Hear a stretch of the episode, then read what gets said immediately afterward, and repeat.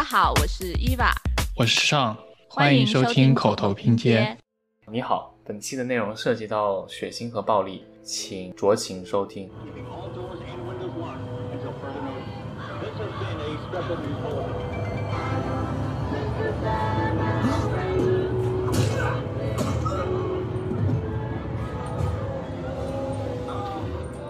Hello，大家好，今天我们要聊的话题呢，就是鬼屋，还有鬼屋的设计。因为马上就要万圣节了嘛，美国现在这边很多的地方都已经办成了各种各样的鬼屋的样子，包括一些也平常没有鬼屋活动的一些游乐园啊什么的，也增加了很多半夜可以去玩，然后鬼屋的项目。而且感觉鬼屋这个事情在全世界各地都蛮受大家的欢迎的。在美国的话，它每年构成了一个具有三亿美元的产业，就大家都会争先恐后的去那些地方被吓，其中就有我和少，所以我们今天就想聊一下鬼屋的设计，还有我们为什么想要去鬼屋，为什么喜欢去鬼屋。然后对于我个人来说呢，我最近就是去了一个环球影城的万圣节惊吓夜。他就把平常的一些片场的那个棚子都全部改成了鬼屋，有各种各样的主题，大概有七八个不同主题的迷宫，大家可以进去里面走。然后我待会儿来再来说我去的感受吧。然后少你是去过哪一些鬼屋嘞？我其实去的不多，我最近几年在如果是在美国的话，就是去过费城的东周监狱的鬼屋。然后还有就是跟你一起去过环球影城的那个行尸走肉的那个鬼屋哦，原来是和你一起去的。我那天我那天又去了行尸走肉的那个鬼屋，然后我不太记得我有没有来过，然后去到里面我就觉得，诶，怎么似曾相识的感觉，一切看起来好熟悉。对啊，我们一起去，我不记得了。看来是不吓人，其实我当时也觉得不够吓人。因为更像是一个电影的延伸的一个游玩的场景，它更多的是想体现一些里面的一些 IP，然后更多的是一种老少咸宜的感觉。老少咸宜也不至于吧？不过环球影城里面的那个鬼屋大部分都是这种，它都会有一个关于以前的电影的主题啊，然后或者说有一个什么故事。但是你去的那个就很 hardcore，那个东州监狱的鬼屋，对，应该是全美国最可怕的鬼屋之一。像环球影城这种就是比较娱娱乐向的，因为他们的客群可能比较广一些。对，那我就是这个周末我就去了那个环球影城，呃，那个惊吓夜叫 Horror Night，它是七点之后可以入场，然后晚上两点钟闭园。它总共呢有八个可以去体验的恐怖项目，包括了德州电锯杀人狂，然后还有一个 Netflix 上很火的一个恐怖片，叫做《鬼入侵》（Hunting of Hill House），还有一个驱魔，一个弗兰肯斯坦的新娘。我知道弗兰肯斯坦，但我不知道他他老婆怎么回事。还有一个潘多拉的魔盒。还有一个 Michael Mayer 的回归，Michael Mayer 就是美国著名的一个杀人狂魔，就连环杀人魔。然后他就是喜欢在那个万圣节出来杀人，因为万圣节大家都会打扮成一各种造型嘛。然后他如果戴着一个面具的话，大家也不会知道他是真的杀人狂，还是只是一个 costume 一个装扮。这样子就为他进行连环杀人创造了一个方便。还有就是我们之前去过那个行尸走肉的，还有一个就是人类清除计划的那个 Terror Champ。就你有看过人类清除计划吗？没有。就说一个反乌托邦的电影吧，就说每年在美国有一天，为了清除一些多余的人口或者一些就是灭霸，呃，有一点，然后推动经济的发展啊，或者发泄什么的压力，就有一天。晚上是可以自由犯罪，你就想干嘛都怎么犯罪都行，你要烧杀抢掠，要杀人还是放火都可以，然后都不算犯罪。然后这一天晚上就是可以你可以自由的杀人。关于这个的一个电影，除了这八个主要的景点之外呢，还有就是外面的整体的会有很多的 NPC，就很多的演员在外面走来走去，来来吓你什么的。我其实觉得最恐怖的是外面的那些 NPC，我就整个人被吓得不行，因为我一入园就是他，你刚过了检票口，我还没有怎么反应过来。就我还在那里在想着，喂，我下一个去哪里？然后突然就有一个大哥拿着电锯就朝你冲过来了，而且那个电锯特别的逼真，就那个声音那种嗯嗯嗯那种，就突然就举到你面前了。然后我就啊，我就躲到一边，我就整个还在懵逼状态，就有人冲过来，然后冲到一边的又有一个大哥拿着斧头又开始来追你。那很沉浸式，我很好奇，就是游客的数量不会很多吗？在外面？我一开始进去，因为我去的还算比较早、比较准时，人还没有那么多。但后来人就挺多了。但其实这个人多反而创造了就是更恐怖的一种气氛，因为它就隐藏在人群里边了。如果是一个空荡荡的大街，只有一个 NPC 在那里，几个 NPC 在那里晃，对呀，你就直接靠边走，就溜着走就好了。因为人很多，他就你就发现不了他。特别搞笑的是，有一次。我们玩了几个景点之后，我和几个朋友在旁边查那个地图，查说接下来要去哪里。而且我们站得很边边哦，我们是站在一个就是街的一个墙角，然后突然间有一个手伸到我面前，这样嗨，就是他也没有说嗨，他就摸两下，然后我转头一看，哇，一个鬼头，就还蛮恐怖的。听起来很棒，就整整个园区都很沉浸式，而且一开始的话，那些演员比较有活力嘛。就他们会很努力的吓你，然后到晚上比较晚了，可能过了十二点之后，他们有点累了，我就看到一个电锯杀人狂，还有一个猪头人，还有一个女鬼，三个人站在那里聊天。然后我就说到这些这些具体的这个嗯 attraction 吧。我们一开始就奔着最受欢迎的一个 attraction 去了，就是那个 Haunting of Hill House。可能因为排队排的时间太长。他大概要排，我去的时候要排七十分钟，然后等我出来的时候已经要排一百二十多分钟了。而且它是临时搭建的，就是在一个空旷的广场上排队，没有太多的情绪的铺垫。然后排啊排啊排，排了好久之后进去之后就直接开始，就是那个场景感觉搭的也比较临时吧，没有很精致，没有感觉到真的进入到鬼入侵那个很古老的维多利亚式的那股建筑里面去的感觉。然后也有可能是因为我太害怕了，然后我跑得太快，跑得太快，所以很多细节我也没有看到。而且我觉得整个场景的切换不够连贯，它中间会有呃设计一些黑掉的走廊，就是没有场景。我觉得最最出戏的，让我觉得一秒变得不恐怖的时候，是有一个女鬼，一个女鬼拿着一个茶杯过来吓我的时候，她戴着口罩。对哦，所以所有的 NPC 都有戴口罩吗？都都有戴口罩，但是有一些 NPC，比如说杀人狂魔的，他本来就戴着面具，他可能就不需要戴口罩了。但是那个姐，那个姐，她就戴着口罩，我就觉得一秒回到现实，出现人传鬼现象。对啊，对啊，他还怕我的。对，然后因为我我第一场太紧张，我真的跑得太快了，所以我跟上了前面的 group。我的同伴倒是挺挺吓的，他特别怕女鬼，他觉得女鬼特别可怕。然后这个鬼入侵里面有好多女鬼，有一些漂浮的女鬼啦，掉了半个头的女鬼啊，就他一直在后面叫来叫去，觉得很恐怖。而且他长得比较高嘛，有一些鬼是从半空中突然伸出来捞你的。其实我很安全，因为那些鬼捞不到我，我太矮了，然后可以捞到他，他就觉得很恐怖。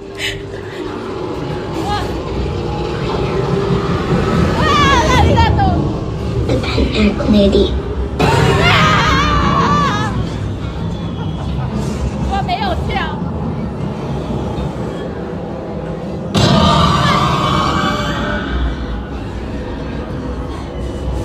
我觉得我还还还还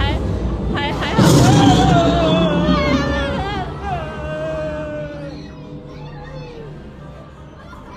对，再下一个我就去了一个 Frankenstein 的新娘。就是弗兰肯斯坦那个科学怪人造出来的人造人的老婆，我好像有听说过他的故事。就是那个弗兰肯斯坦，他不是被人造出来的一个人嘛？他就觉得他他跟别人都不一样，他觉得很寂寞，他就如法炮制，自己给自己造了一个老婆。然后那个老婆就有点邪恶，整天老是想要抓其他人来做人体实验，那个还蛮恐怖的。我觉得这个的场景比那个鬼入侵的精致，而且他那个新娘的服化道也做得很好。我我吸取了上一次的教训，我就非常认真的在那里看观察每个 NPC 的妆容，还有一些场景。他就有一些做人体实验的场景啊，就把你架在那里切开啊，还有一些女鬼，有一些白头发的女鬼，还有一些红头发的女鬼，就从窗户里突然伸出来，然后这样吓你。接下来我就去了那个我们上次去过的行尸走肉。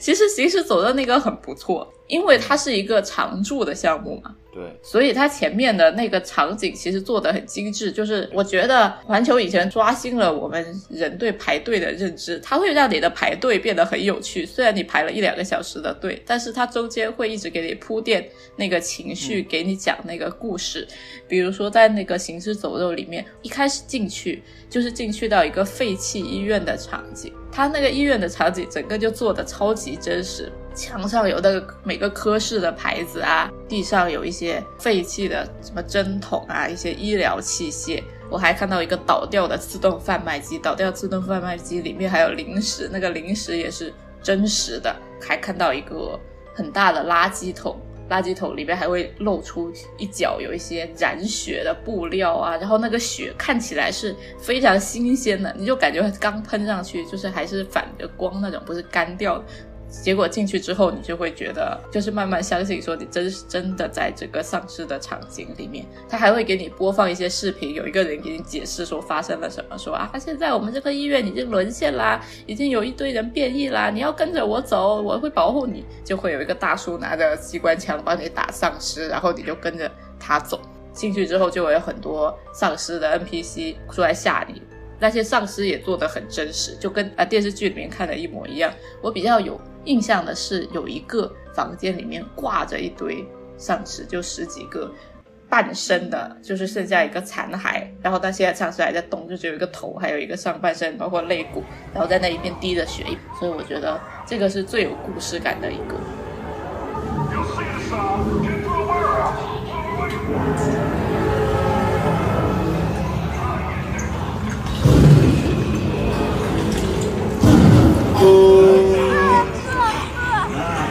Let me introduce you to my friend. 哇，这里有好多。之后呢，我就去了 Michael Mayer 的回归。他就喜欢在万圣节夜里面戴着一个白色的面具，然后拿着一把刀出来杀人。这个其实我是比较害怕的，我觉得我比较怕这种变态杀人狂，相对于鬼来说吧，因为这个感觉真真实，实，很真实，是真的有可能存在的。而且它这个的场景就更加的生活化，就是你平常的生活有一些就是快餐厅、美式的那种快餐厅。里面的所有东西都做的超级真实，包括什么杯子、盘子，就是我经过旁边还有一个平常大家在记菜的那种本子，上面还有写着几道菜，就是真的低调，超级低调，就所有东西都特别的细节。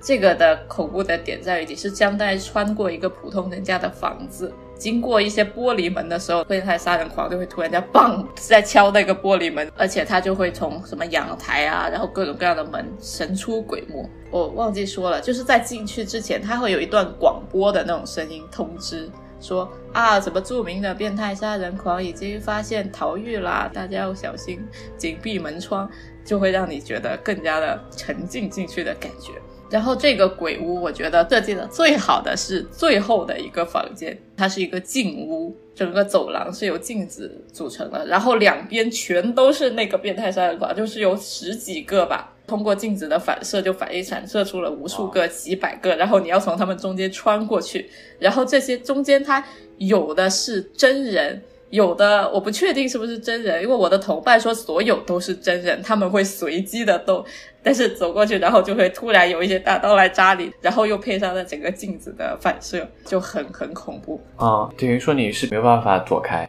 不没办法躲开，你要从他们两排中间过去，然后你也不知道哪一个随时都有可能动，随时都有可能扑出来扎你。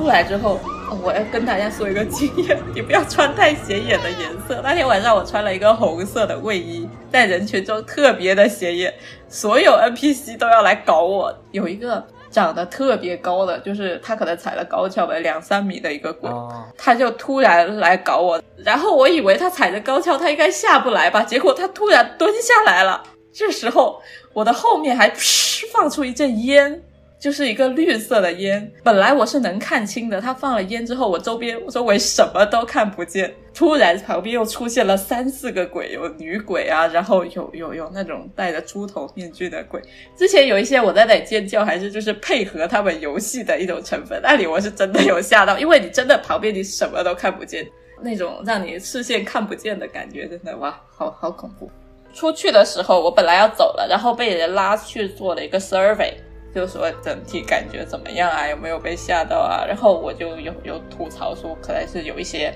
过于临时，它的细节不够精致，还有一些情绪的铺垫不足，就是你突然就直接进去就开始了，没有像行尸走肉那种常驻项目。或者哈利波特那种，它前面会有一个很长的情绪铺垫，给你看一些道具什么的。还有一个可能就是一些过渡吧，它不能一直吓你就麻木了，或者就被吓坏了。它应该会有一个节奏感，就是让你吓一下，然后让你歇一会儿。还有一个问题，就可能是因为人的问题，就是他每次放进去的人数有好几次，我是可以看到前面那一组人的。看到了之后，我就知道前面了会发生什么，因为我已经看到前面有个鬼扑出来捞他，我就做好心理准备啦，我就知道说那里会有一个 NPC 出来吓你，那里会有一个机关，所以我就觉得没有那么恐怖了，因为已经做好了心理准备，甚至我就可以躲开。好的，这就这就是我的这个周末的环球影城万事经验。好，那我来讲一下我去东部州立监狱的故事。嗯，我去的时候是一八年，所以其实也过去了有三年了，然后可能记忆有点模糊，如果有些不准确的地方，还请见谅。啊，然后这个监狱它是修建于一八二九年，它是世界上第一所就是现代意义上的教养所。有很多故事关于这个地方，它是说当时创立了这种单独的监狱，就是隔间，导致很多的这个囚犯就是发疯了。然后呢，他们有时候进那个牢房的时候还要戴上很多就是窒息的头罩来隔离他们，所以就有非常多非常不人道的这种惩罚的措施来对于这些囚犯，所以他就有很多这种魔幻的一些背景故事。然后就感觉这些犯人的幽魂还留在这个监狱，然后这个监狱平常应该是相当于一个博物馆的性质，但是到了万圣节期间，它会被改成一个鬼屋。然后因为这个监狱非常非常大，所以它这个鬼屋的这个体量和这个项目极其的繁多。我觉得它有点像，如果你从一个设计的角度去看的话，它就是一个鬼屋界的博物馆，就它本身也是基本上集合了所有能够想到的一些鬼屋的。经典的要素。现在这个鬼屋，它是有一个团队来操作的，它这个叫做 Terror Behind the Walls，他们感觉就是非常的专业。我当时去的时候，它是有分成六个区域。首先我讲下这个建筑吧，这个建筑就是我们之前办公室那集提到过的瞭望塔式的感觉，它是放射状的格局，然后有一些走廊来联系不同的这个监狱的隔间，然后这样子是能够让呃管理者来。很好的监控和管理这些囚犯，因此它也就是有可以很简单的会划成了一些不同的区域。那所以它这些划分的区域呢，跟这个监狱本身的故事相结合的来设计它的这些不同的鬼屋。比如说它有一个地方叫隔离区，然后这里面就是它的设定就是充满了各种化学物质，然后让人会产生幻觉。然后也有一个叫铁器店。然后这个铁器店就是类似于德州电锯杀人狂这种感觉，就有非常多这种铁器会是致命的感觉。然后另外一个地方是呃越狱区，越狱区就是它会，你可以看到很多那种囚犯，当然是 NPC 了，他就是会来，好像要越狱，然后会跟你会有非常多近距离的接触。然后第四个地方是叫坟区，它的一个英文应该叫 Black Yard。就是它是一个它的一个场地嘛，因为你知道监狱其实它是有一块露天的空地是给放风用的，然后呢，它也是改成一个露天的鬼屋，所以就是也是非常可怕。第五的场景呢，应该就是它的那个医务室，医务室就是经典的，像我们刚刚讲到这个行尸走肉，也是这种医院的设定。最后一个就是一个它叫封锁区，就 lockdown，然后呢，它其实是有很多那种。预警，然后他可能会想要把你抓住，或者说有这样的一个感觉，然后你需要去逃跑的这样的一个感觉。然后其实它除了这些就是故事线之外，它还有很多创新型的鬼屋。就是我当时记得，就是有一些利用一些现代的声光电技术，比如说我记得有一个印象很深的，就是它有一些地方是纯黑，或者是有些纯白，然后你要穿过一些类似于充气的装置。等于说你是被整个这个鬼屋给包围了，然后每次也只能穿过一个人。我觉得有就是那种幽闭恐惧症的人，可能就是可能会被吓死。然后我再稍微的系统性的讲一下具体的一些场景。首先我们去的时候呢，当然是晚上，它也是有一个有一个像你刚刚说的这种序列是要进入到这个园区，然后你就会看到很古老的这个监狱。它是一种石砌的，然后非常高的这种围墙，还有那个瞭望塔，让你进去的时候就有一种阴森的这种氛围在。轮到我们那组的时候，我们也是有好几个人一起去的嘛，然后他会要选择你是否接受单人的一个体验，就是你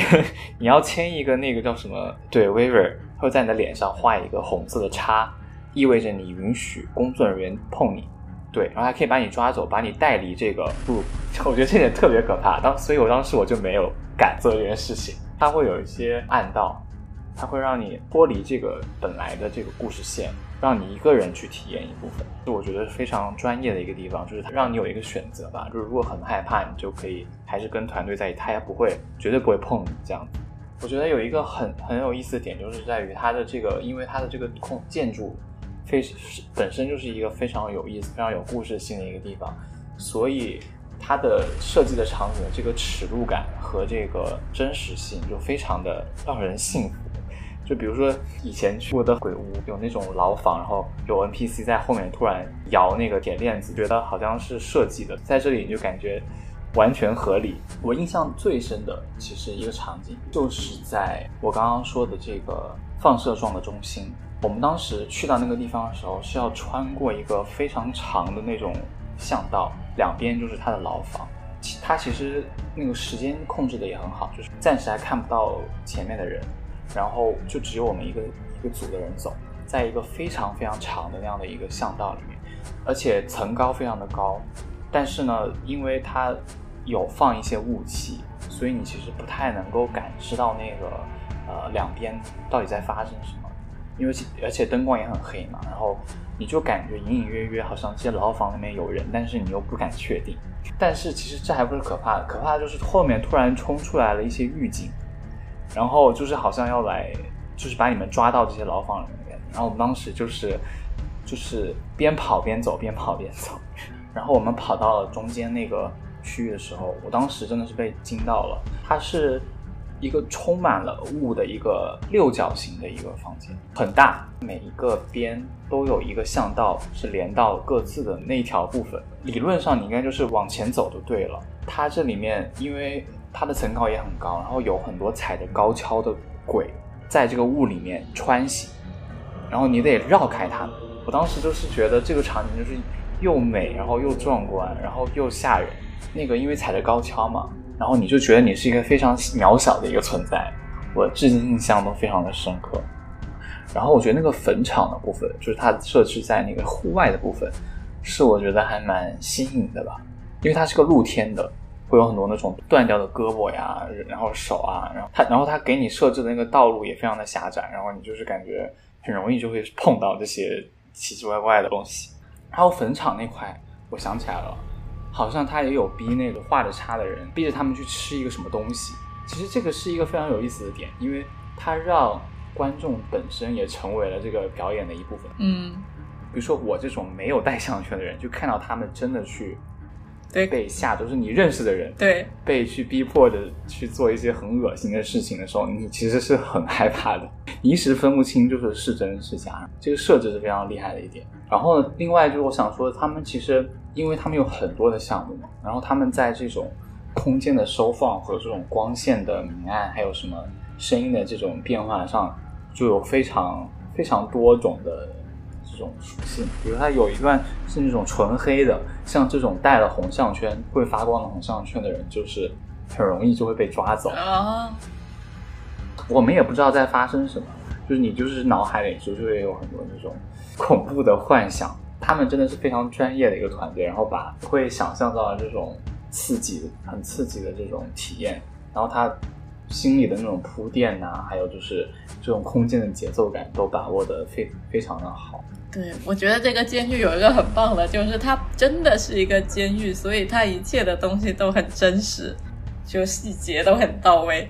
希望没有剧透太多，就是想去的人还是非常值得去一下。我觉得就算剧透了，感觉真实去的感觉还是不太一样。就我觉得鬼屋这种东西很有意思，一个地方就是你明明知道它觉得它是假的，但是你还是会很害怕。就跟看恐怖电影一样吧，虽然它是屏幕上的，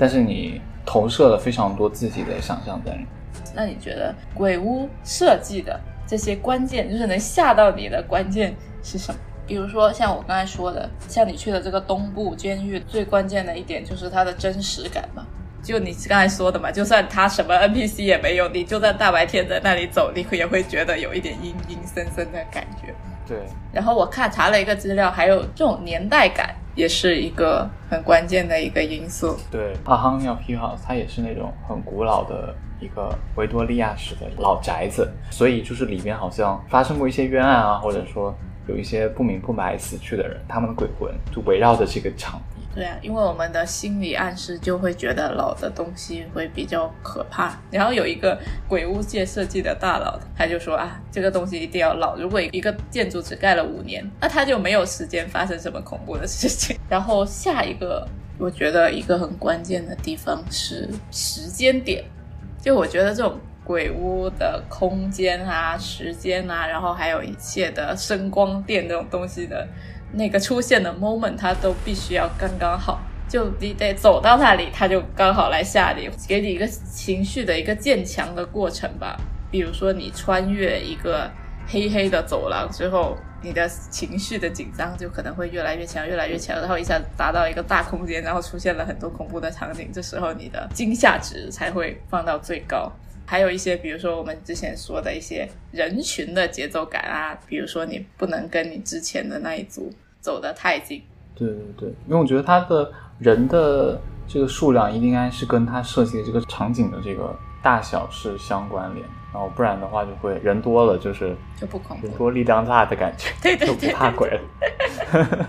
我在有些文章里面看到，就是说他们有一些监控的地方，或者说有一些对讲机，他们会相互配合，然后在该出现的时候出现。嗯，对这个就跟我们的设计比较有关系了。我看了一个 research，他说的是，他们发现说人从一个大的开放空间，比如说一个带拱形空间的大房间，然后走到一个小的地方，他就会觉得恐怖，因为会有一种无从逃跑的感觉。那个鬼屋设计的人，他会在每一个房间之间故意设计一段黑的走廊，他这样子就可以让你一是看不到第二个房间会发生什么，第二个就是增强这种情绪的铺垫。他们会把握这个节奏，比如说你一开始的时候，每个惊吓隔的时间会比较长，到后面它会慢慢的间距会变短，然后到最后来一个最恐怖的。说到节奏，其实我觉得这个暗示也很重要。一般它的一个这个鬼屋都有一定的故事性嘛，然后它会有一些细节，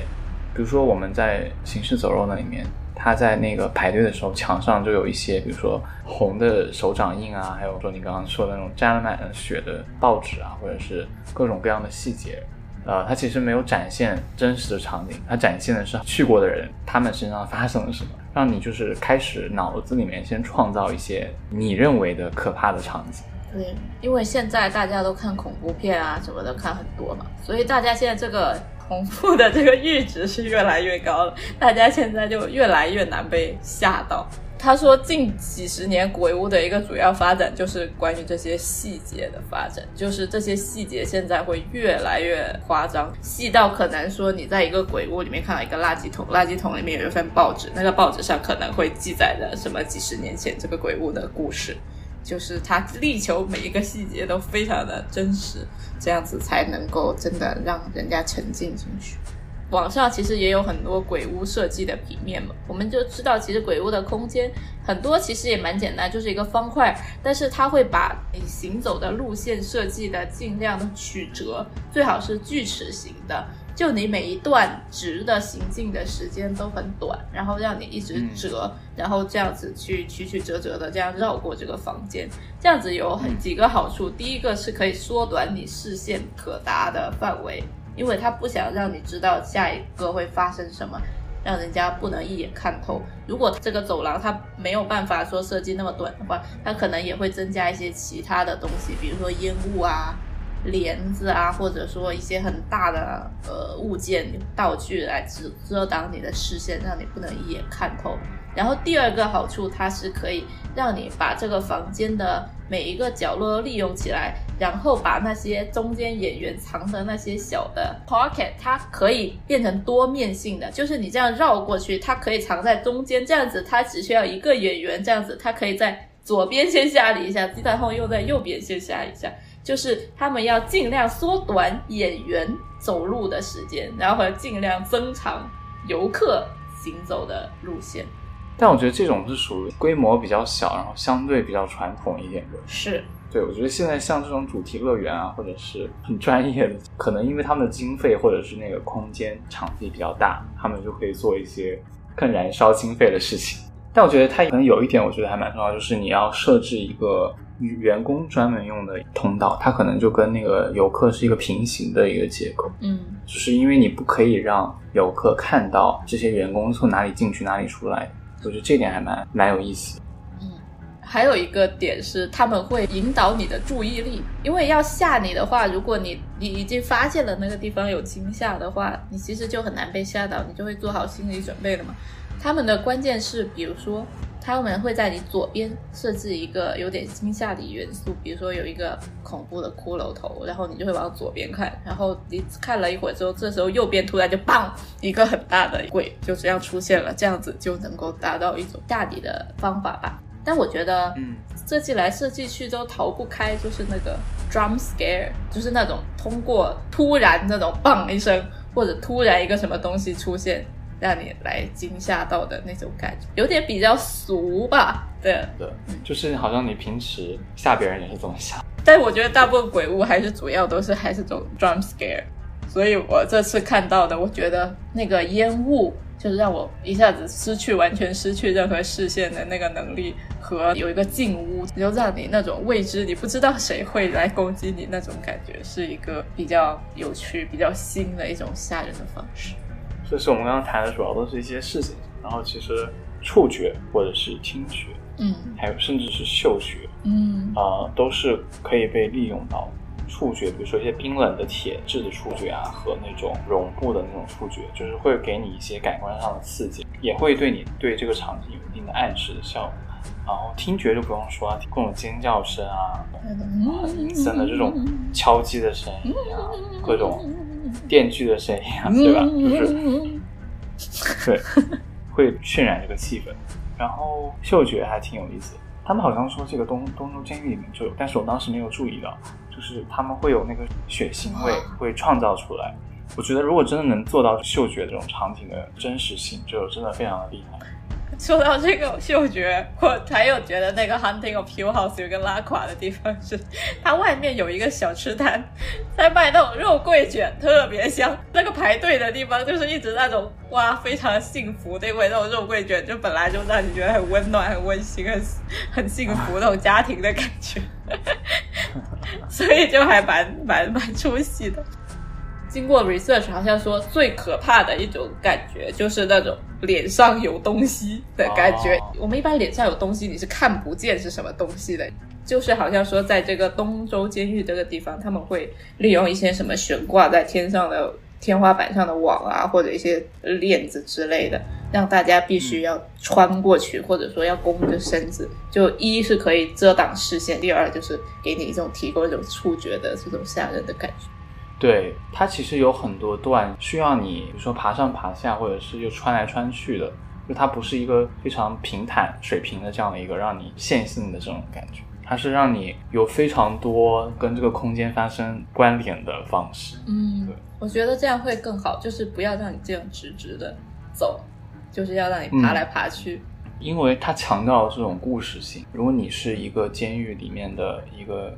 囚犯，比如说你逃亡，或者是你要去穿越很多东西，你不可能是就是这么走走走走走走出去的，你肯定是有一番挣扎，然后有人抓你。但总之就是这个故事是连贯的，然后你就会觉得你有种在里面的氛围。好，那我们说了这么多鬼屋设计的关键，你最害怕的鬼屋类型是哪一种？因为我们知道鬼屋有好多类型嘛，像我们刚才说过的，就有好多种这种变态杀人狂类型的，还有那种监狱啊、学校啊、医院啊、专业机构类型的。然后还有美国的比较特别，它有很多农业系的鬼屋，屠宰场、玉米田，会经常有人会把玉米田做成迷宫嘛，然后又很高，你在里面其实看不到隔壁的空间，然后很容易迷路。还有这种历史系的，就可能是真实发生过某一些可怕的事件。还有宗教系列，比如修道院啊、教堂这种，我觉得宗教是蛮恐怖。还有这种呃，我觉得不太恐怖的，就是那种妖魔鬼怪系列，什么吸血鬼啊、狼人呐，什么奇怪的怪物啊、九头蛇啊 之类的，我觉得那种就还好，可能离我们的生活太远。你比较害怕哪类型？我有点难说，我最害怕什么？我感觉我要真的去的话，肯定都很害怕。但我刚听你讲这个分类，我觉得我可能会对这种宗教类感到很害怕，有一些那种。看似很神圣、很美，但它其实是一种对你的人的精神的操控。我觉得这件事情比一些血腥啊，或者是暴力还要更可怕。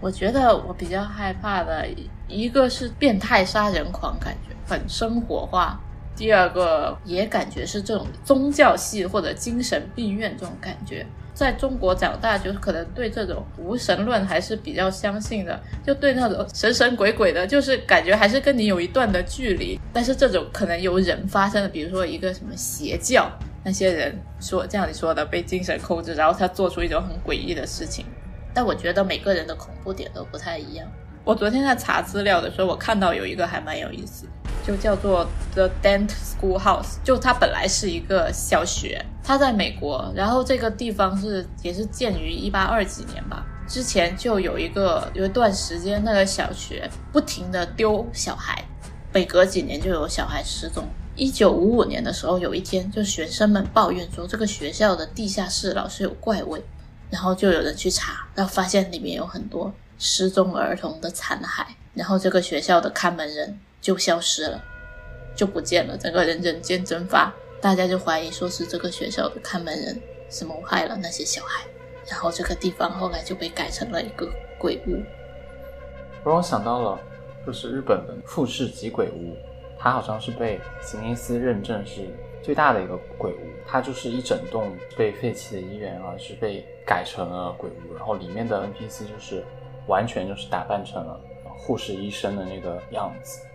对，还有一个有意思的是，因为人们的阈值越来越高，像东周监狱，还有我刚才说的那个 Dance School House，每周会有一天是那个叫做 Blackout Night，就他把所有灯关掉，然后每一个游客他发一个小小的那种灯光很微弱的，大概拿在手上的荧光棒或者一个手指灯，然后让你就用那个灯去探索。蛮吓人，说了老半天，我们就是已经把自己吓得要死，瑟瑟发抖。但我就觉得，你看人很奇怪吧，就是对于鬼屋啊、恐怖片这种东西，都是一种又爱又怕的心理。就明明觉得很恐怖，然后又很想去看，然后看了之后，你万一你觉得不恐怖，你还要生气，为什么呢？为什么呢？其实这后面是有很多的心理成因的。恐惧啊，恐怖这些东西，其实是一种人生存下来的、进化出来的一种本领。就它可以让你趋利避害，避免死亡。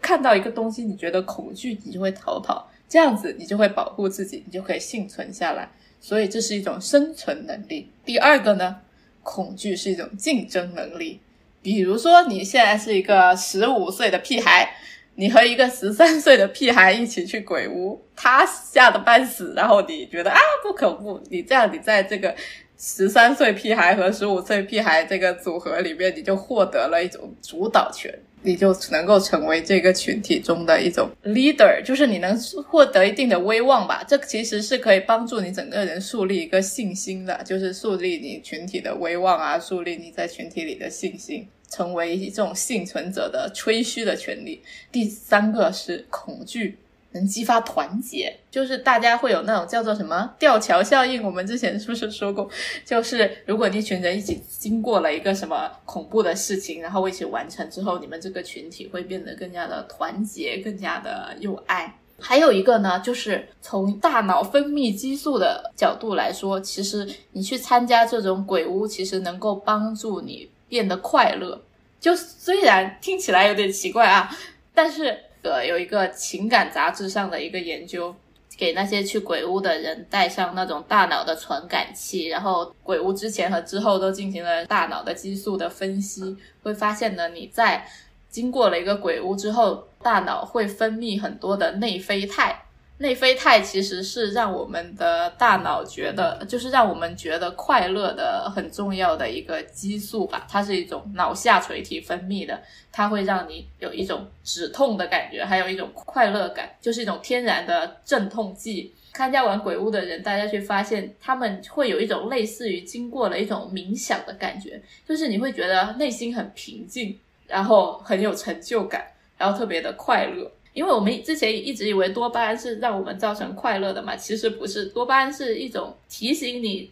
有奖励的一种机制。就比如说，你给一个猴子，呃，喂一个饼干，然后下次你给回猴子喂饼干之前，你就打一个铃，之后它听到打铃，它的大脑就会分泌多巴胺。就意思是说，你可能很快就会收到一个某一个奖励了。多巴胺其实是蛮容易让你成瘾的，就有点像我们玩手机，我们玩手机刷下来那个动作，其实也会分泌多巴胺，就是一直会刺激你一直去刷那个手机，所以你刷下来可能就会受到一个什么奖励。但其实这不是真的快乐，这是提醒你说可能会有奖励的一种激素。但内啡肽是真的会让你就是感觉到平静啊，比较长久的那种冷静的快乐。可能是因为你经历了鬼鬼屋之后，大脑其实没有办法那么快能够反应过来，说这是一个真的或者假的，他只会觉得你是经历了一个恐怖的事情之后生存了下来，所以你就会反而过来能够补偿刚才之前的那个恐惧和痛苦，然后让你获得了一种快乐，让你获得一种心情的平静。然后他们还 scan 了，就是大脑的那个活跃程度啊，就会发现你经参加完了鬼屋之后。你的思考会减少，就会接不会去接收一些无用的信息，比如说一些声音、一些图片。之后其实反过来，你的大脑处理的效率就是提高了。相当于我们平常我们一个电脑嘛，我们用了很多的软件，我们又打开这个、打开那个、打开网页，其实每一个都会有缓存的东西在里面嘛。所以它整个电脑你一直用，如果不重新开机的话，你就会发现它变得很慢，或者你不清理垃圾的话，你会变得很慢。那经历了鬼屋之后，就是这些没用的东西，它会被清空，然后你就能够更加的 focus 在呃某一个东西上，然后你的大脑处理效率就会更高。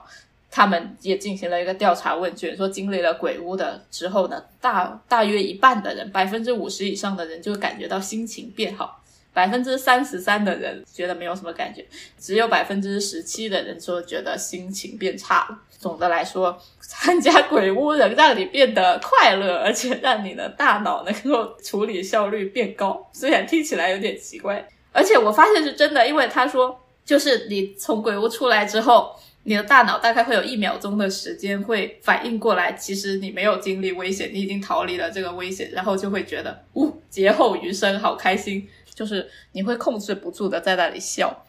就也不知道是笑自己说逃出来了，还是笑自己说被那个假的东西，呃吓成这样，很搞笑。对，好像经历完了那一切之后的那一段时间，确实是会闲者时间，但是又是很快乐、就庆幸的感觉。对呀、把大脑刷新一下，通过一种极端的刺激，让你获得一种重置一下你的大脑的能量，然后你整个人就会你听起来像一个邪教。邪教教主。所以我们就是身体健康，然后心脏没有问题的人，就是去一下鬼屋还是挺好，可以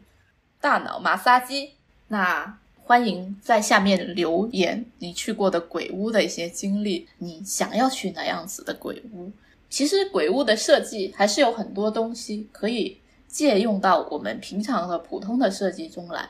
比如说，如何去控制人们的注意力，应该摆在空间的哪一个部分，还有怎么样去设计你的流线，让你的整个体验更加的丰富，更加的有效率。